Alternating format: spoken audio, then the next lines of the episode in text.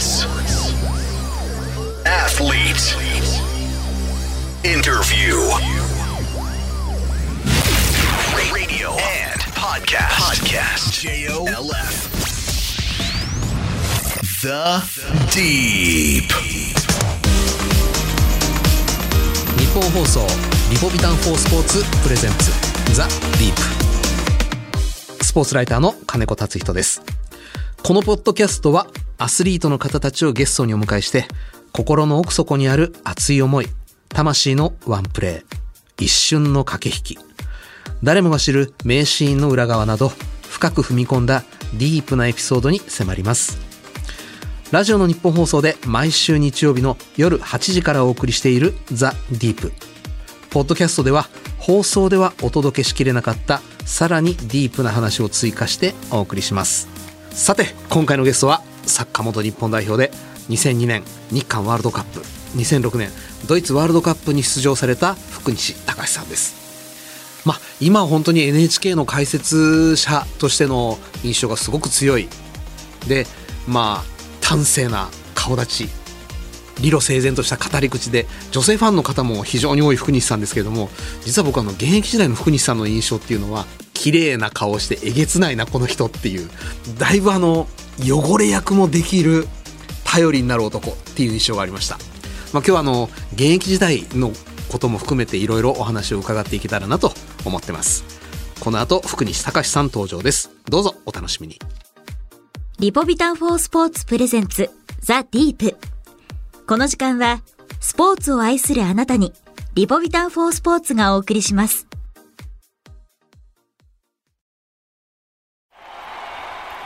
その一球で将来を期待される人がいる。その一球を固唾を飲んで見守る瞳がある。その一センチで憧れの選手と同じ舞台に立つことを許される人がいる。その一センチを支え続けてきたいくつもの言葉がある。その一本でその一発で人生なんて変えられる。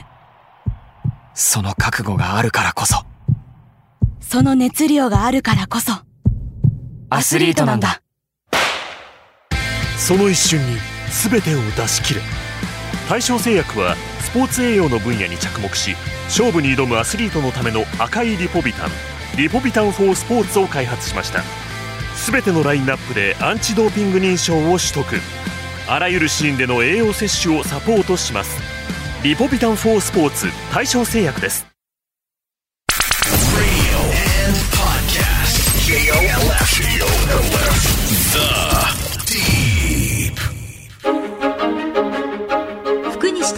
は1976年愛媛県生まれ。小学校4年生でサッカーを始め高校卒業後の1995年ジュビロ磐田に入団。不動のボランチとしてジュビロ磐田の黄金期を支え1997年99年2002年のリーグ優勝に貢献。J リーグで通算4回のベストイレブンに輝かれました。FC 東京東京ヴェルディを経て2009年に引退日本代表としては2002年日韓ワールドカップ2006年ドイツワールドカップ出場をはじめとして数々の国際大会で活躍引退後はサッカー解説者として活躍されています The Deep. 改めまして、スポーツライターの金子達人です。それではゲストをご紹介しましょう。サッカー元日本代表、福西隆さんです。よろしくお願いいたします。よろしくお願いします。何年ぶりですか？何年ぶりかですね。いや、ご無沙汰しております。金子さんと解説とかゲストとかで一緒にやった以来じゃないですか。あれ日本放送じゃないですか。日本放送でしたっけ？はい。日本放送でやってて、隣の NHK で福西さんというのはよくありましたけど、ね。あ僕もよく見てました。でもその前ぐらいじゃないですか。なので、もう何年も。コロナ前ですよね。何年もいやいや何年も前だと思います。はい。でもそうやって隣のブースとかこう現場で見たりとかで挨拶ぐらいなんで なんか久しぶり感はないですけど、はいやーまあ今すっかりもう NHK の解説という印象の強い福西さんですけども、解説デビューは日本放送だったという。い、はい、もう本当に日本放送さんにはお世話になりましてえ前園さんと一緒に？はい、ダブル解説で僕も解説するのがすっごいもうドキドキしてるわけですよ。ドキドキしてました？ドキドキしますよ。だって喋ってないんですから。サッカーの時はサッカーのことしか喋ってないじゃないですか。うん。でやめてじゃあ解説者になりますって言ったらもう喋ることでしかこうわからないっていうか伝わらないっていうか、うん。だからどどうやって喋ればいいんだろうとかどのタイミングでとかもわからないんで、うん。ゾノさんを見ながらゾノさんの聞きながらっていう そしてしかもラジオなんで、うん。ラジオの解説もしたことないし、うん。いきなり難しいなっていううん。感じでしたね。だからこの映像ってないじゃないですか、うん。なのでラジオのなんですかね頭にしないとっていうか絵を自分で描かなきゃっていうのもありましたんでもうた大変でしたっていうか、はい、勉強になりました。それからもう12年ぐらい解説の仕事をなさってますけれど、はい。今 NHK で解説なさるときにはい。どんなことを意識なさってやってらっしゃいます、これはもう最初からですね、まあ、基本的には自分が慣れるまでっていうか解説というものを自分のものっていう言い方もどうかわからないですけど、うん。まあ、な慣れるようになってきてからこう言葉でどうやって端的に伝えられるかっていうのはずっと課題として自自分の中でやってるので、もう NHK だからとか他っていうところではなくうんいろんなこのラジオでもそうですし、うん。できるだけ端的にこう分かりやすくっていうのは心がけてはおります。忘れられない解説ってあります？僕はね2014年のワールドカップ決勝。僕は決勝の解説をしたいなとずっと思ってたんで解説それはそうだ。ワールドカップの、うん。でしかもやっぱ王国サッカー王国のブラジルでの大会でやりたいなっていうのはもうちょうど解説者になってからですね。2010年の南アフリカワールドカップでもこう現地行かしてもらって、うん。自分は出る側だったけど今度外側で、うん。えー経験させてもらってやっぱりワールドカップってすごいなっていうところから、うん。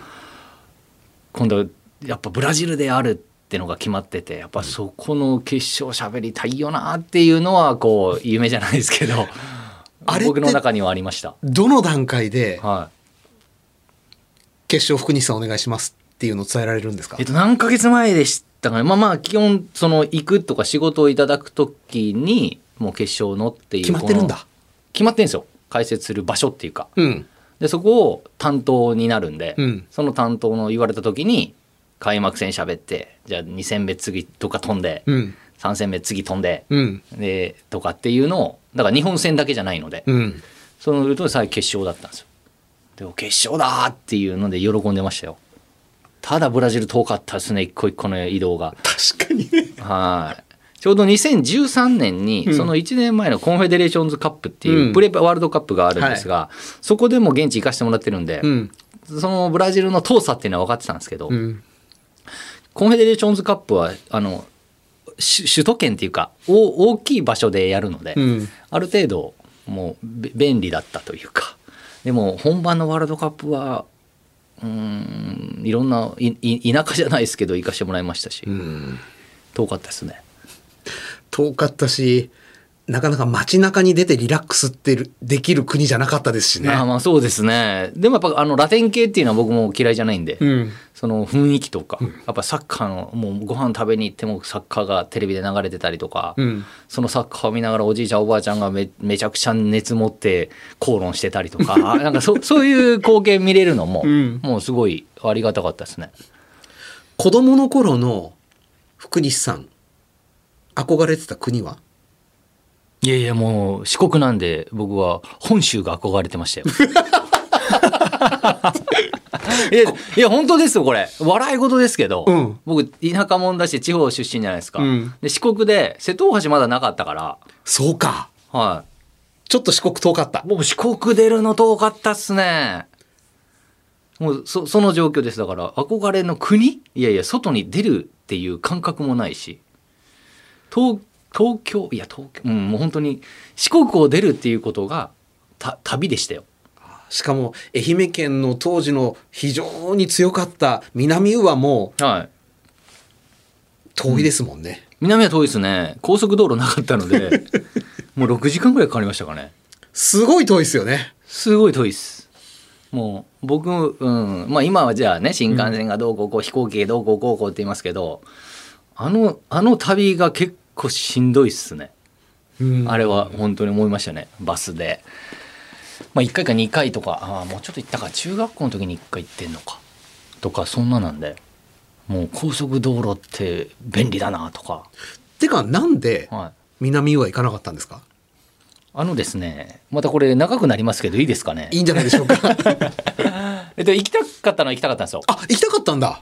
行きたかったです。でもえっと推薦という形でもなかったですしうん。自分で受験しなきゃいけなかったんですよ。うん。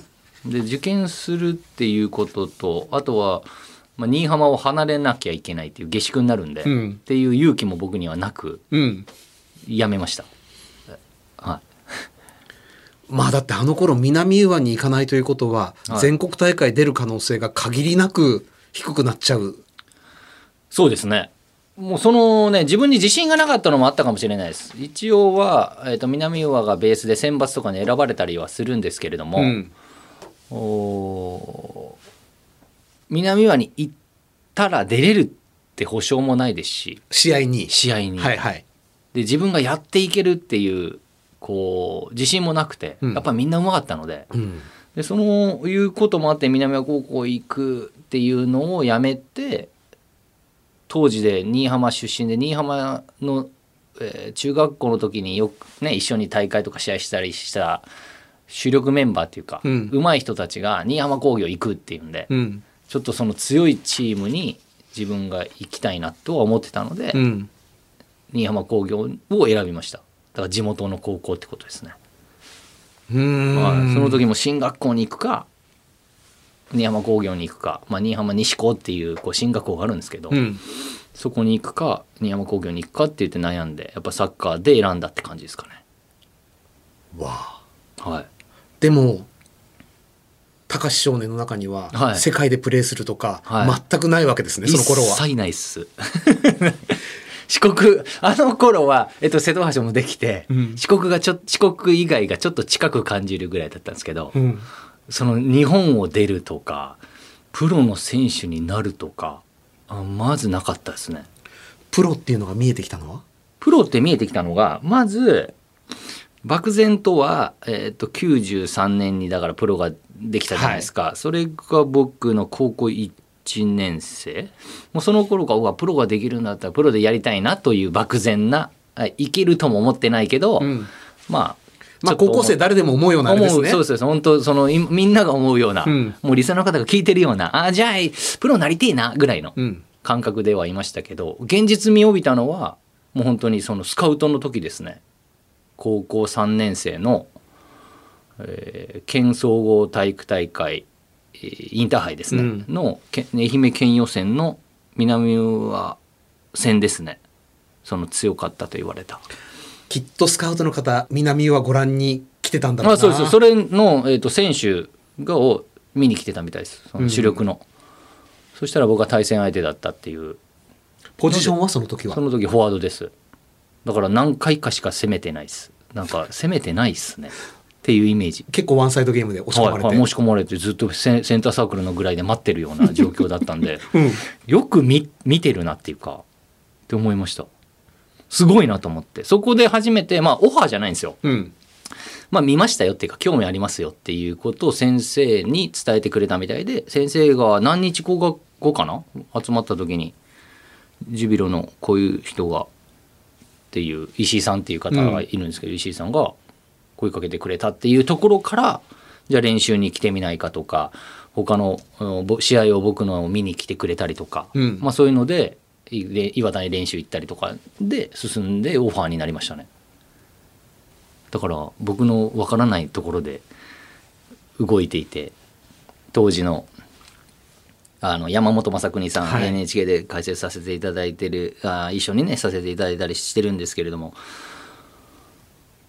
あの時、えっと、スカウトの担当でもあったんで、後々聞いたら「あの後お前見に行ってたんだぞ」とか。話題になるんですって。やっぱ一人だけの見る目じゃなくて、うん。そのスカウトの人たちたくさんいる中でも選ばれないとっていうか認められないといけないらしくて、うん。だからみんなは見てるらしいんですよその、うん。一番最初は石井さんでしたけど、うん。はいそれいう話後で聞いた時に「そんなだったんですか」っつって言って。で、まあ、注目してもらえてる練習行ったはい決め手は？結果僕ジュビロしかなかったので。決め決め手も決め手はもうじプロになるかならないかです。進学とかも考えず？えっとね大学進学はちょっと考えました。このままプロに行ってもう練習行った時にもうまず無理なわけですよ。自分の中でうわこううわって、まあ、みんなトップトップが集まってくるわけだしそのああの当時サテライトで2軍のチームがはい練習に参加したんですけど、もうトップに出られない一流の人たちがそこにいて、うん。そこに高校生の僕が行って何にもできなかったんでいやこのままプロになってもすぐん終わるんじゃないかって思いましたから。うん。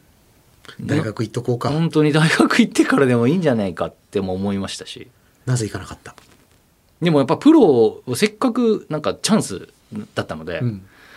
一回行って ダメなら大学でもいいかなと。思ってっていう感覚でした。はい。でもやもう悩みましたよ。で母親はやっぱ大学に行った方がいいんじゃないのっても言いましたし、うん。でも父親は結構野球をやってる父親だったので、うん。なんかそのスポーツに関してももう自分で決めなって言っていう感覚で話してくれて、うん。そしたらもう自分で決めようって言ってせっかくここまでやったんで、うん。そそんなにプロっていうのが何にもなかった少年が、うん。そういうところまで来れたんでじゃあい行ってみようっていうのがきっかけではありました。さあでも結構な大変なチームに入っちゃいましたよ。メンバーいるし。いやそれがある意味僕は良かったなと思ってて。うん。そこでまあもちろんねそれで、うん、自分のものにできないっていうか自分が成長できなくてもちろん大原選手もたくさんいるし、はい。僕もそのそういう風になるんじゃないかと思いましたし、うん。現実。同期入団何人いました？同期入団は、えっと七海さん、おえーディドハーフナー。おお。で高校3年あ3人。僕と山西と清水、おこの5人ですね。ジュビロ磐田。で、はい。基本静岡のはい。スーパーエリートたちがはい。集まってた印象があるんですよ、あの頃のジュビロ。めちゃくちゃスーパーエリートですよ。その中に、はい。まあ、南浦ははい。選手権で優勝したこともあった。はい。でも、無名高校に近かったじゃないですか。いやいや無名だったと思います。で、はい。あの当時、静岡の子たちの静岡以外に対する、うん。まあ、なんていうの、プライドというか、いやめちゃくちゃすごいです。別視というか、すごかったじゃないですか。あ僕びっくりしました僕国体の時のうん。静岡県選抜のあの凄さ。やっぱり確かにすごいですよ、もう日本代表背負ってる人たちがいるし、ん。で僕も愛媛を選抜させてもらってるけれどもそんな出るか出れないかぐらいだったし。やっぱ静岡の人がもう来ると道が開くっていう。え？っていうのを。そんな感じでしたよね。そ。んな感じでした。びっくりしましたよ。ほんで入ったは入ったで。もう静岡が中心なので、うん。静岡の話が、えー、と日本の話みたいになってましたね、うんだから僕ら入った時に僕東北大輔ぐらいかな静岡以外っていうそうか。ぐらいのぐらいでしたよ神戸広陵大久大輔と。はいなので奥大輔さんと一緒にいましたし大ちゃんとよくね遊ばしてもらいましたし世話お世話になりましたしもう静岡でしただからね。完全にそうでしたよね。はいよくのし上がれましたね。まあ皆さんのおかげで本当にそれで指導もしてもらえたしで話戻りますけどやっぱりそういう一流の人たちがたくさんいたんで、うん。学ぶべきことが多かった、うんみんなから学べたっていうのは非常に多かったしプラスしてやっぱドゥンガが来たのは僕にとっては大きい出来事だったのでやっぱ最初入った時はフォワードだったので、はい。もう中山さんがいたりとかあーもう本当にそうそうたる人たちがいてトップにももちろん上がれないし練習もできないしサテライトでも試合が出れなくてもうこのまま1年か2年かっていう過ご過ごしてたんですけど、うん。夏にそのボランチのコンバートボランチやらないかっていうコンバートで、えーオフト監督が進めてくれて、もう僕はもう二つ返事ですね知らないポジションでしたけど。うん。で、えー承諾してでそこからですねドゥンガが94年のアメリカワールドカップで優勝したキャプテンが95年の夏にジビロにいるって、えらいことですよね。いやびっくりしましたね。僕だからテレビの人っていうか、すごい人なんなんで来たんやろって思うぐらいの感覚でいましたけどそれいそれ以上、まあ、それも衝撃でしたけどそれ以上に僕がボランチしてるっていう何そのポジションっていうところが一番やっぱり自分の中では大きくて。だったらもう先生いるじゃんっていうか見本がいたんで、94年にファルカンが日本代表監督になるまで、はい。福西さんがやられたポジションって守備的ミッドフィールダーって呼ばれてたじゃないですか。あそうですそうですボランチって言葉はまだなかったから。そうですね。そうですね。で、ファルカンがボランチボランチって言ってて、それはい。サッカーマガジンあたりが取り上げて、はい。ボランチっていうのは急速に広がってった時にドゥンガが来たわけですよね。そうですそうです。もう世界一のキャプテンが来たんで、うん。そしてそのキャプテンがめちゃくちゃテクニックがえっとねテクニックってねまたこう難しくて漠然としてるから、うん。めちゃくちゃトリッキーじゃないわけですよロナウジーニョじゃないわあけですよね。そうですそうですそうですそうですだけどめちゃくちゃ丁寧なんですよだから基本技術はめちゃくちゃしっかりしてるエラーは少ないですエラーめよね。ちゃくちゃ少ないんですよねやっぱそれがうまいだからテクニックっていうトリッキーなテクニックはないけど、うん。ちゃんとする基本的な技術のテクニックはめちゃくちゃ高くてうん。なので自分もトリッキーなことはできないしサッカー始めたの遅いのでボール扱いがこう慣れてなくて、そうなった時にやっぱり見本になる部分が多くて、日本ドゥンガなんだ、やっぱり。はい、だからあ走らないってこういうことかとか、走らないってこういうこと？まあ僕走れないじゃないですかっていうか皆さん知らないか。僕体力もないしスピードもないわけですよ。でボール扱いもそこまでうまくないのでこうどうやったらドゥンガみたいな存在感が出るんだろうっていうのをずっと考えててうん。そしてやっぱポジショニングが良かったりとかうん。ダッシュしたって多分僕よりも速いですよ僕の方が速いですよだってドゥンガより足遅いって言われてる僕より遅いんですから相当遅いわけですよ でもボールって取れるんですよ取ってたね、ドゥンガ。はい止まるよね、ドゥンガのところで。はいっていうのとか見てるとああポジショニングとかこう考えることとかで補うことできるんだとかうん。で走らないからあの、考えろって指導者はよく言うじゃないですか。はいでも、それってすごく雑な指示というか。めちゃくちゃ漠然ですようん。だから首を振れと一緒ですね、はい。周り見ろってよく言うじゃないですか、うん。周りを見るのはね誰でもできるんですよね、うん首振っとけば見えるんで、はい。把握しろっていうことと一緒で、うん考えろってみんな考えてるんですけど、はい。何をっていうのは学べました？ね福西さんは何を考えたんですか？僕ポジショニングと周りの状況の情報量ですね、情報量。はい周りのみんなのポジションとか、うん。スペースとか、うん。じゃあ次どういう流れになるかとかそういうのをなんでドゥンガって守備の時すっげえ取りに行くじゃないですか、うん。だけど自分のとこからちょっと離れたら、うん。もう次のこと考えてポジション取ってんですよ。あれ？あれしつこくいかないの？みたいな。こう例えばいいですよ。福西さんの感覚だったら、俺だったら行っちゃってるなっていうところでもう。しつこくしつこく追いかけるじゃないですか。うんででそれでなんでかなと思ったらやっぱ味方のところに追い込んでたりして味方が取ってくれるのを考えた上で次の行動してるんであんま行かないんですよ。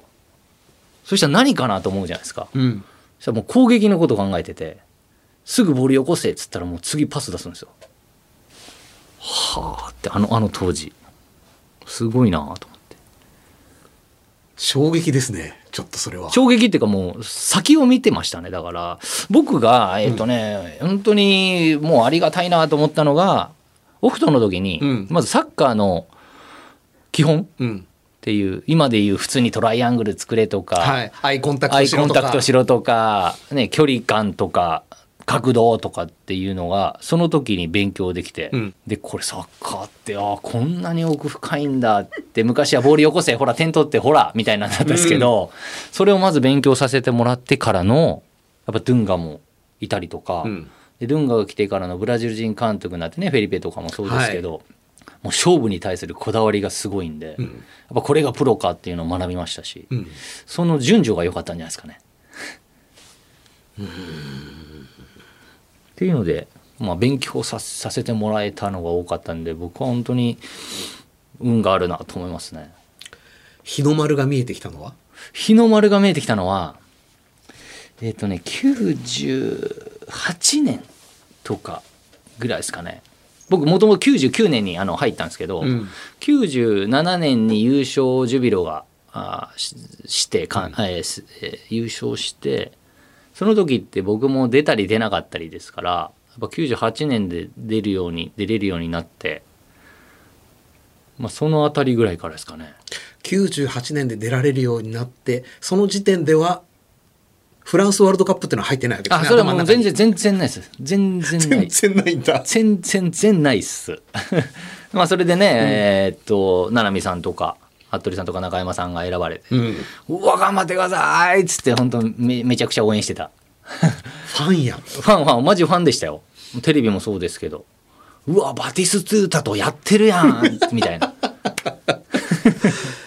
いやいやでもそれが98年で？98年ですね。でまあまあそれでもやっぱりそれで見てると、うん。で身近にそういう経験して帰ってきてたくましくなってたりとか、うん。めちゃくちゃもともとうまいのにまたよりなんか意識が高くなってるみんなを見見て。意識高くなってましたかやっぱりみんな帰ってきて。めちゃくちゃやっぱすごいですね。やっぱ世界。まあもちろんその間にで代表で戦ってるんで意識が高いんですけど、うん。やっぱワールドカップって言った時のやっぱ自分が行ってみてやっぱ感じました。それああって。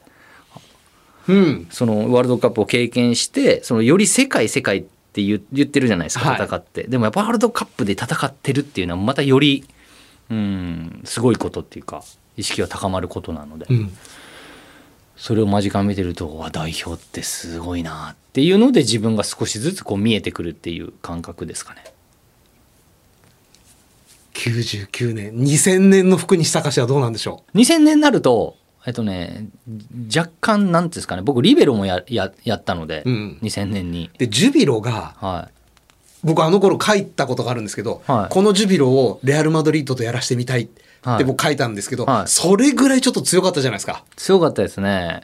でも2000年が、えーと新しい監督が来てちょっと変化が出てきた部分もあったんですね。うん。で自分もリベロをさせてもらってもうよりなんか守備の意識とかうーん大変さとか、うん。まあ、そういうのを学びつつ、うん。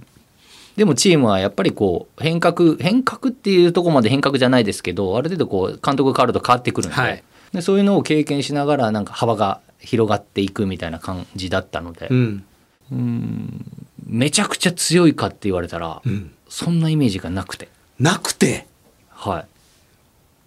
まあ自分に必死っていうのもあありましたけど。でその時に僕がチームのことを思ってないです。あれ？どっちかっていうと。何を思ってたんですか？ななんていうんですかね？ななんていうんですかね？こうこのチームを俺がどうにかしてやるっていうのがまずないんで。うんだって中山さんがいて年谷さんいて七海さんいて服部さんいてまだ自分の意識の中でもうう下サブキャラなのねそう下の方なわけですよ、うん。だからチームを俺が引っ張ってやるっていうよりいや引っ張る人めちゃくちゃいるしことなんで自分のことでも精一杯だしうん。っていう段階だったんでこのチームでじゃあ世界で戦うんだとかあの思ってなかったです、うわ。はいそこにどんな変化が出てくるんでしょでもやっぱその世界で戦うっていうところは、うん。やっぱこのチームでやりたいなと思いましたし、まあ、そのために鈴木正和さんが監督になって、うん。その世界クラブ選手権で戦うんだっていうところでチーム作りが始まったんで2001年から。やう、うん、っぱそそこじゃないですか。そこからはやっぱこのチームでっていうのはなるようになりましたね。うーん。うん。もう日本代表はもうなるものになってきてますか？俺がもう中心としてやっていくって。まだジュビロですねその時。まだジュビロ？はい。ずいぶん時間かかるな。時間かかりますね。なので2002年は、えっと99年に代表入らせてもらって、はい。2000年も1回だけかなちょっと入ったぐらいなんですね。うん。なので代表に定着っていう感覚じゃないから、うん。ジュビロで結果を出さなきゃいけないなっていうふうに思ってるんですね、うん。自分が。だからやっぱりジュビロをどうしていこうかとか自分がどうやって成長するかっていうことばっか考えてるんで、うん代表って思い始めたのはやっぱり2001年で結果が出始めてですかね。うんチームもそうだし自分もそれで貢献できるようになってきたしである程度自分の思思い通りっていうか考えるっていうのがこうしっかりとお先を見えるようになったっていうのがうん大きいと思います。入れると思ってました？2002年いやもう本当に思わなかったです。じゃあドキドキ？ドキドキというよりも 2006年の方がドキドキだったですね。あれ？あれテレビとかで見るじゃないですか、うん。で2002年もやっぱりテレビなんですよ。そのみんなと同じように知るんで、うん。事前にないと。うん。で僕新幹線の東京にいて、えー選ばれたらいけないあの記者会見するんで、はい。帰ってこいって言われてて。うん。その新幹線の途中だったんですよ。なので自分はやるべきことはやった、うん。選ばれるか選ばれないかはもうしゃわからない、うん。なので寝てました。新幹線の中で。あれれ。ぐらいでしたよ。一報聞いた時は入ったよって。本当かなと思いましたよ。だからまあ嬉しかったし、うん。うん、それ本当に聞いてないんでその発表してるところは、うん、なので実感がその時は分からなかったですけどまあ選ばれたんだっていうう嬉しさとうんもうそこからはうんまあまあマジかっていう自分がワールドカップの4年前夢にも。思ってないワールドカップかっていうなんかドキドキと、うん。まあ、責任とうん。不安とっていうかもう入り混じってましたよ、なんかちょっとふわふわしてましただからずっと。うん、そんな気持ちじゃなく新幹線乗ったのに 降りる頃にはふわふわでしたよ。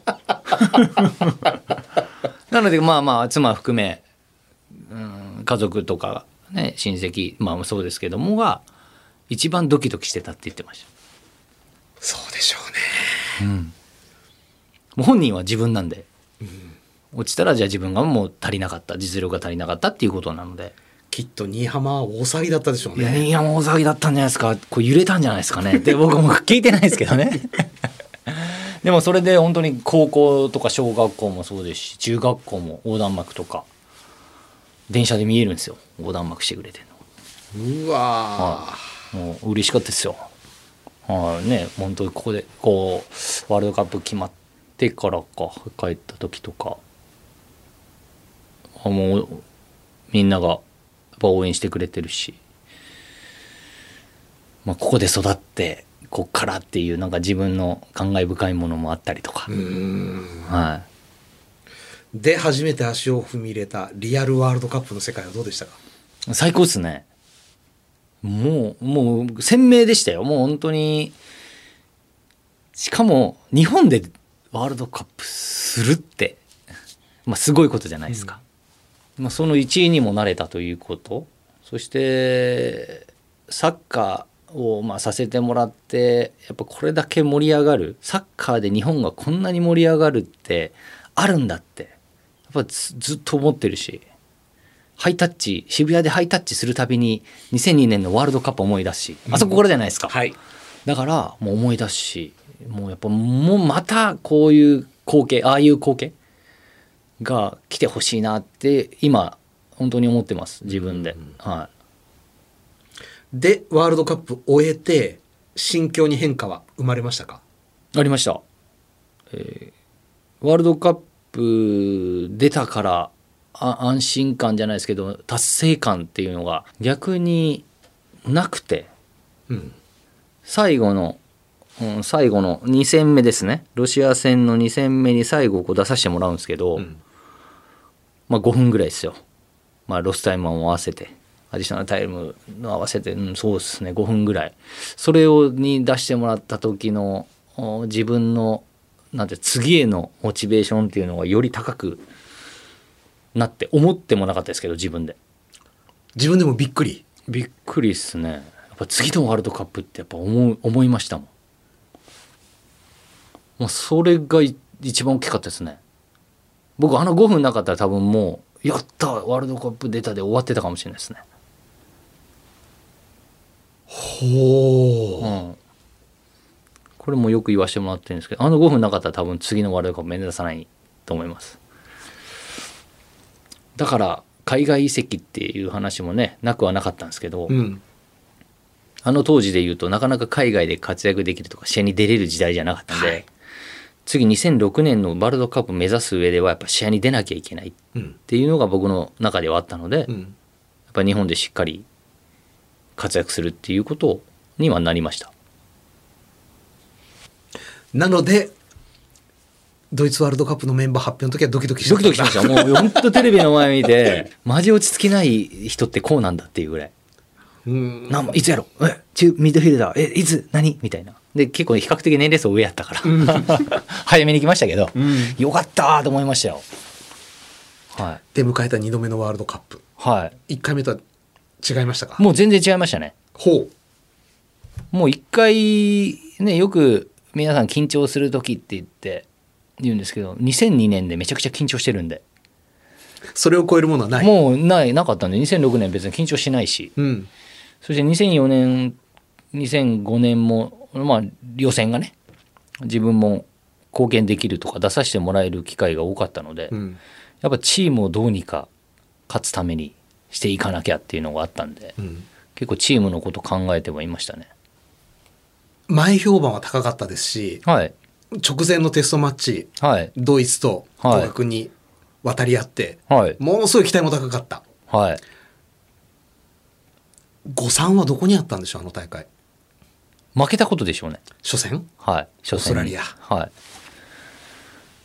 い。ね、いろんなことあるって言っても環境の問題とかね。うん。あの時、めちゃくちゃ寒かったんですよ。その前の週。直前までね。直前。で、いきなりこんなに寒いのって雪降ったりしてたんで、やばいよねって言って、まあまあ、でもその直前のドイツ戦とかに向けて、やっぱり調整をしてたと。世界に戦うためにって、しかもドイツと試合できるってなったから、ここがもう試金石だって言って、めちゃくちゃ気合も入ってて。うん。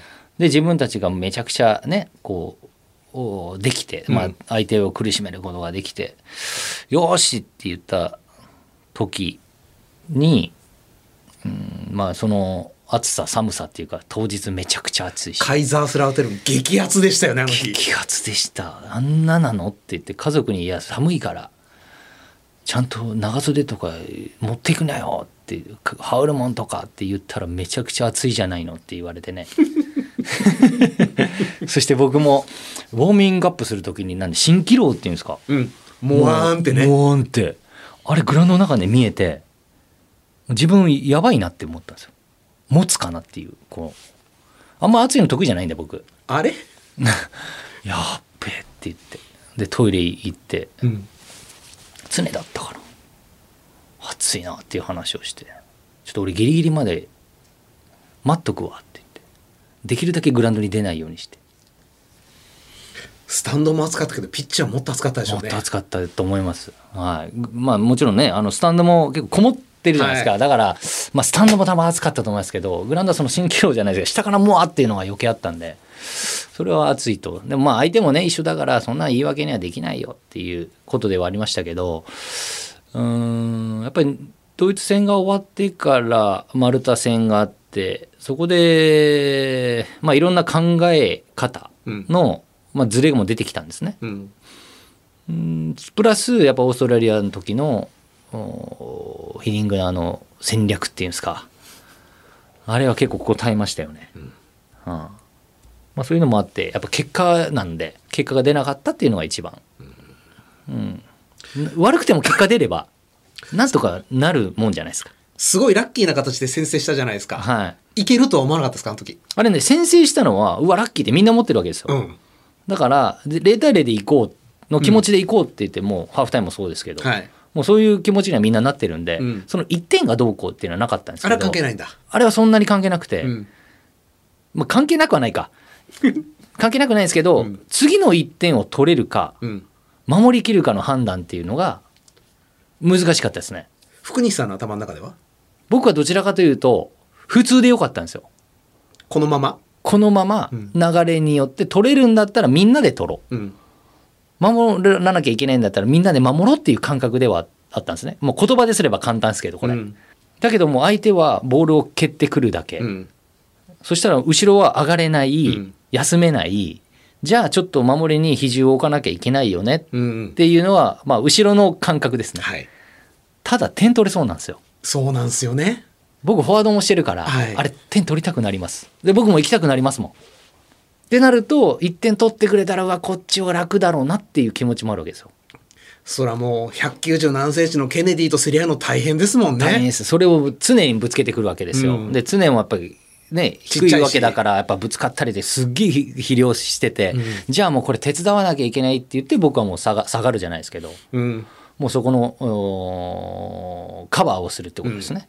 でスピードの、えー速いやつに友人とこつけたりとか、でしかもは足の速い坪井が両足つるとか、まあ、いろんなアクシデントもありながら うわーっていうのは後ろが比重だったんで僕は。うん。あそこでじゃあ何分ねぐらいで守りきるのかとか、まあ、そういうのが統一されなかったかなっていうのは思いますけど。まああのし負けは見てても本当に打ち砕かれたというか。そうですね。選手は多分もっとショックだったでしょうしうん。1点目を取られてからもそうですね。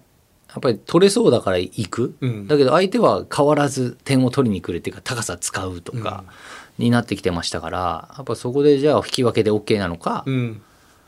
ある意味点取れるなら行っちゃうのか、うん。っていうのもありましたよね。なんか濃い濃い何分間でしたよ。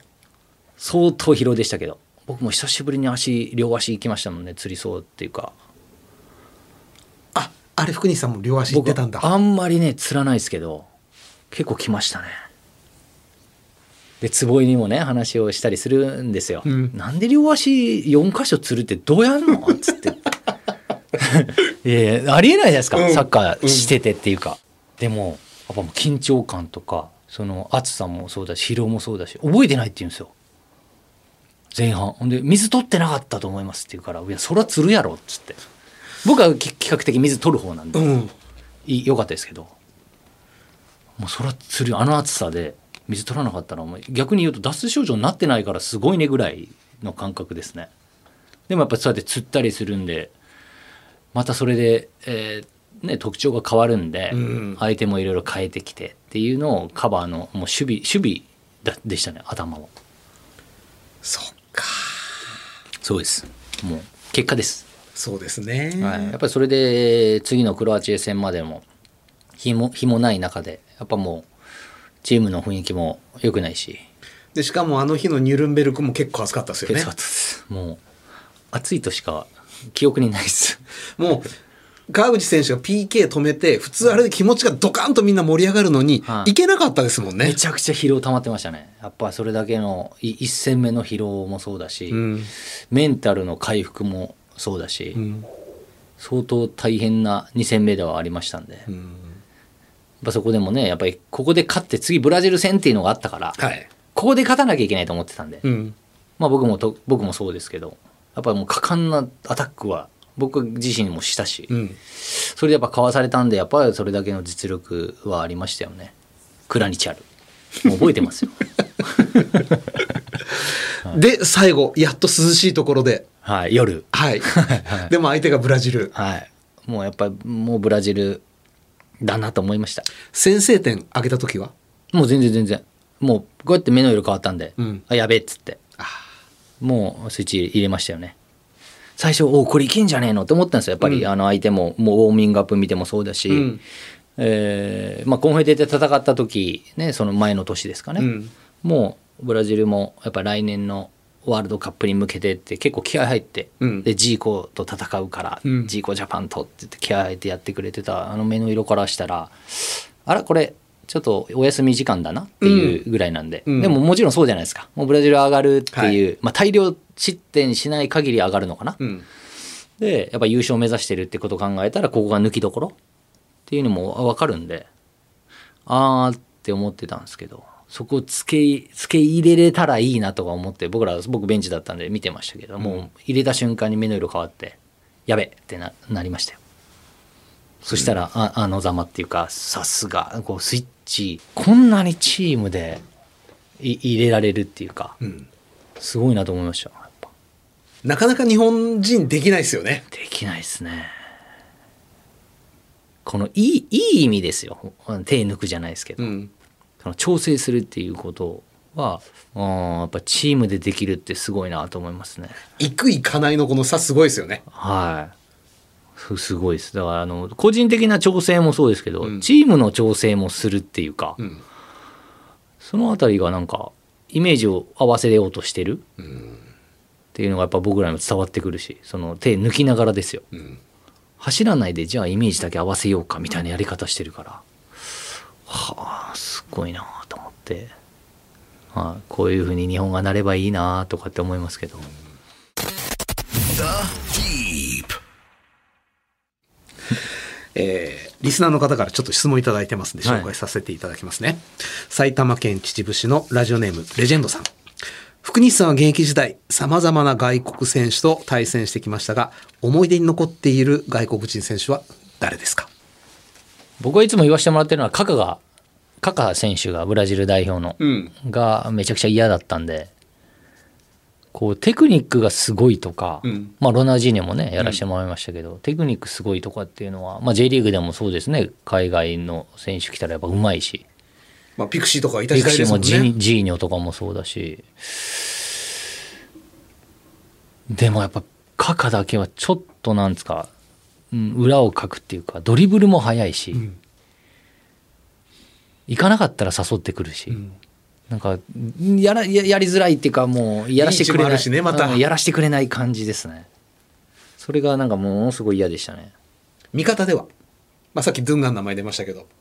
もう衝撃がやっぱ岩田の時の、やっん。ぱ外国人選手ルンガンももう筆頭に、はい。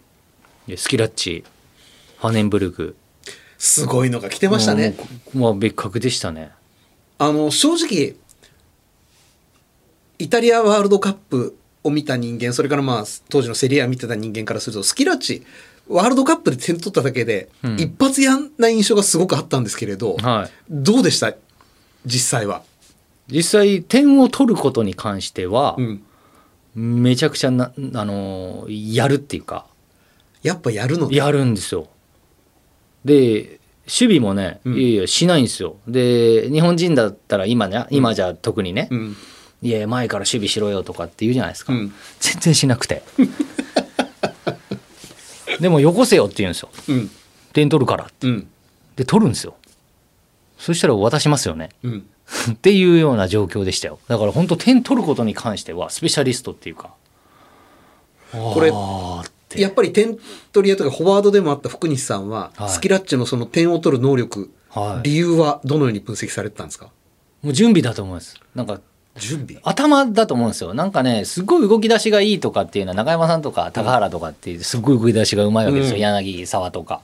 だけどスキラッチがそんなかなって言ったら、まあ、一瞬のスピードとか、うん。なんかもうパッていうひらめきとか、まあ、そういうものがうんゴールの道筋が見えてんのかなって思うような考え方っていうか。そそれはありましたね。そうなるためにはどうしたらいいですか？いやもうやっぱ知識は必要だと思いますよ。知識？はいはい。もうその点を取るっていう知識ですね。しあの相手をどうするとか裏をかくとかもそうですし、うん。じゃあ自分がどういうふうな角度だったら取れるかとか。もうそれち本当に緻密に考えてるか聞いてみたいぐらいですけど。うん。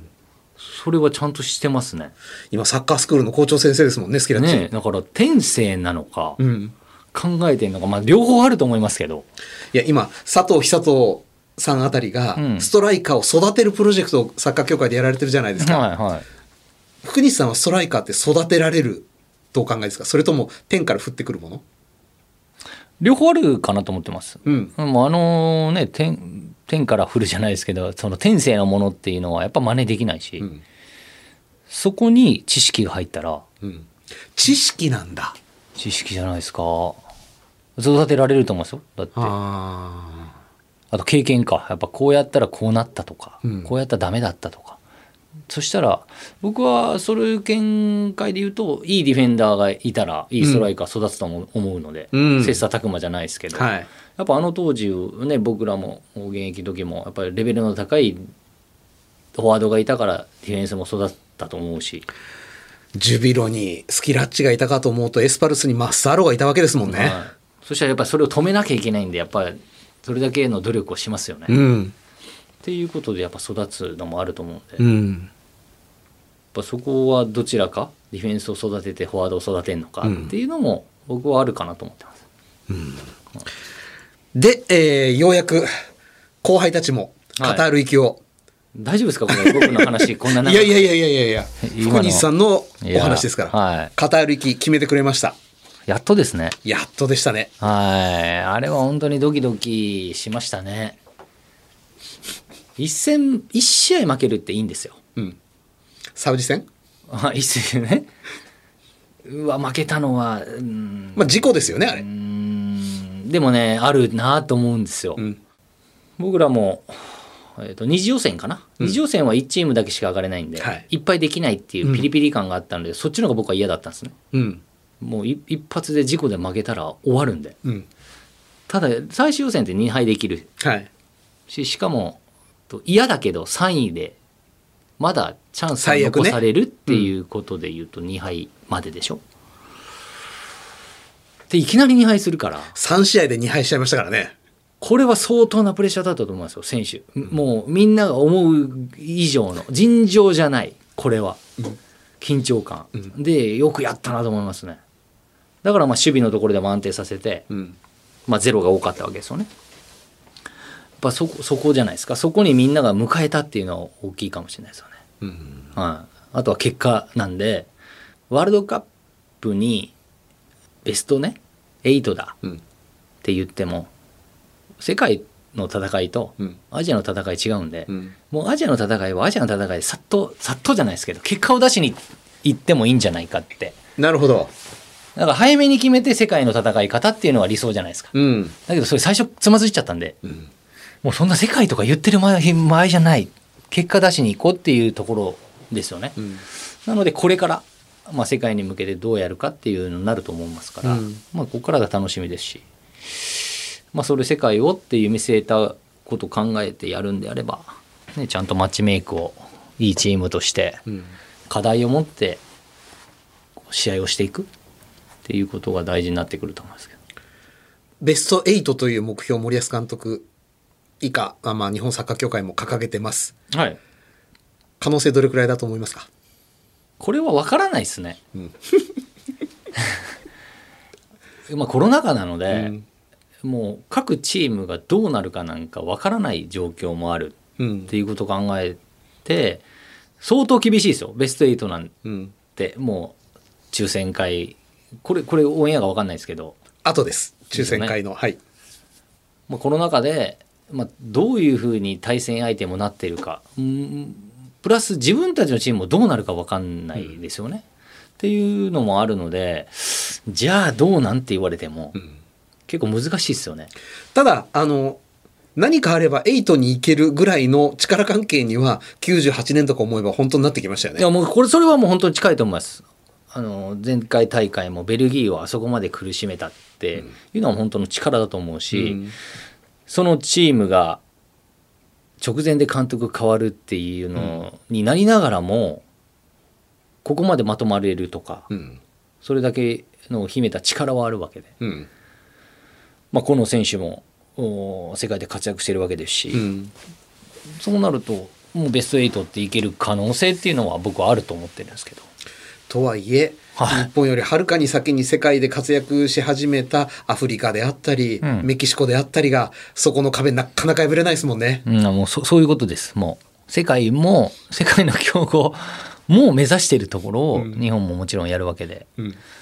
まあ、大変さっていうのは変わらないですけどただそこのまで行ってるっていう経験は僕は生きると思ってるんで。うん。知らないとこにもがくより、ん。知ってるとこでもがく方が分かりやすいですよね。そう考えたらまあじゃあ、まあ、どうしていくかっていうのを、まあ、予選を含めて、ん予選突破しなきゃいけないわけですから、うん。予選をじゃあどうやってフルフルで使うの？っていうことにもつながりますし前回大会も3戦目で力を落としながらというかね、うん。ああいう戦い方をして物議醸し出してましたけど、あれあったから16でああいう戦い方できたんじゃないですかっていう見方もできるし、はい。まあ、そういうところはあー始まってみないとわからない部分はありますけど、うんベスト8を向けた調整の仕方っていうのももしかしたら必要かもしれないですよね。これ大会前にいくつかテストマッチって組めるじゃないですか。はい福西さんだったらどことやっときたいですか？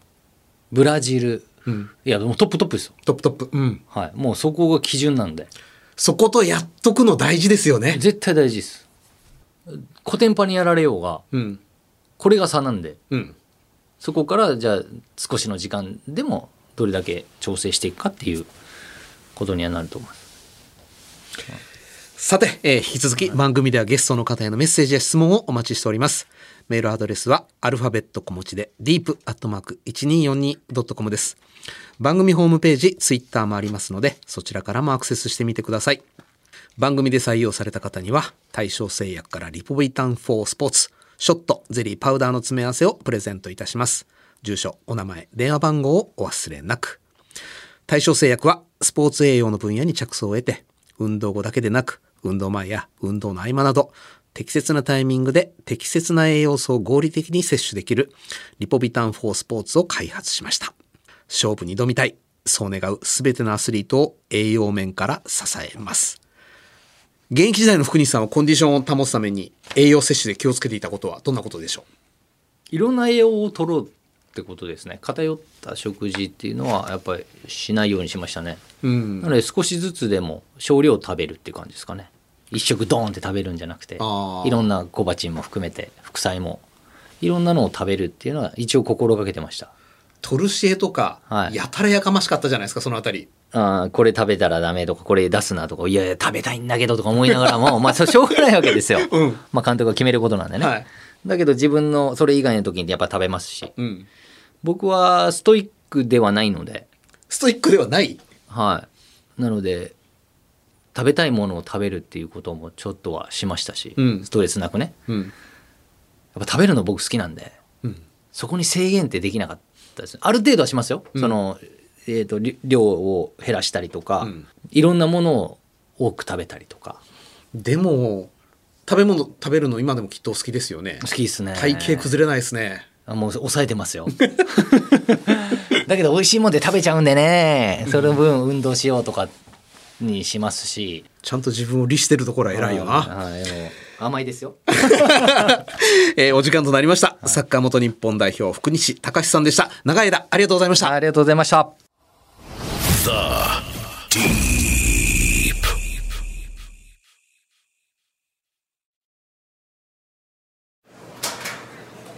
先輩今日の練習きつそうっすね。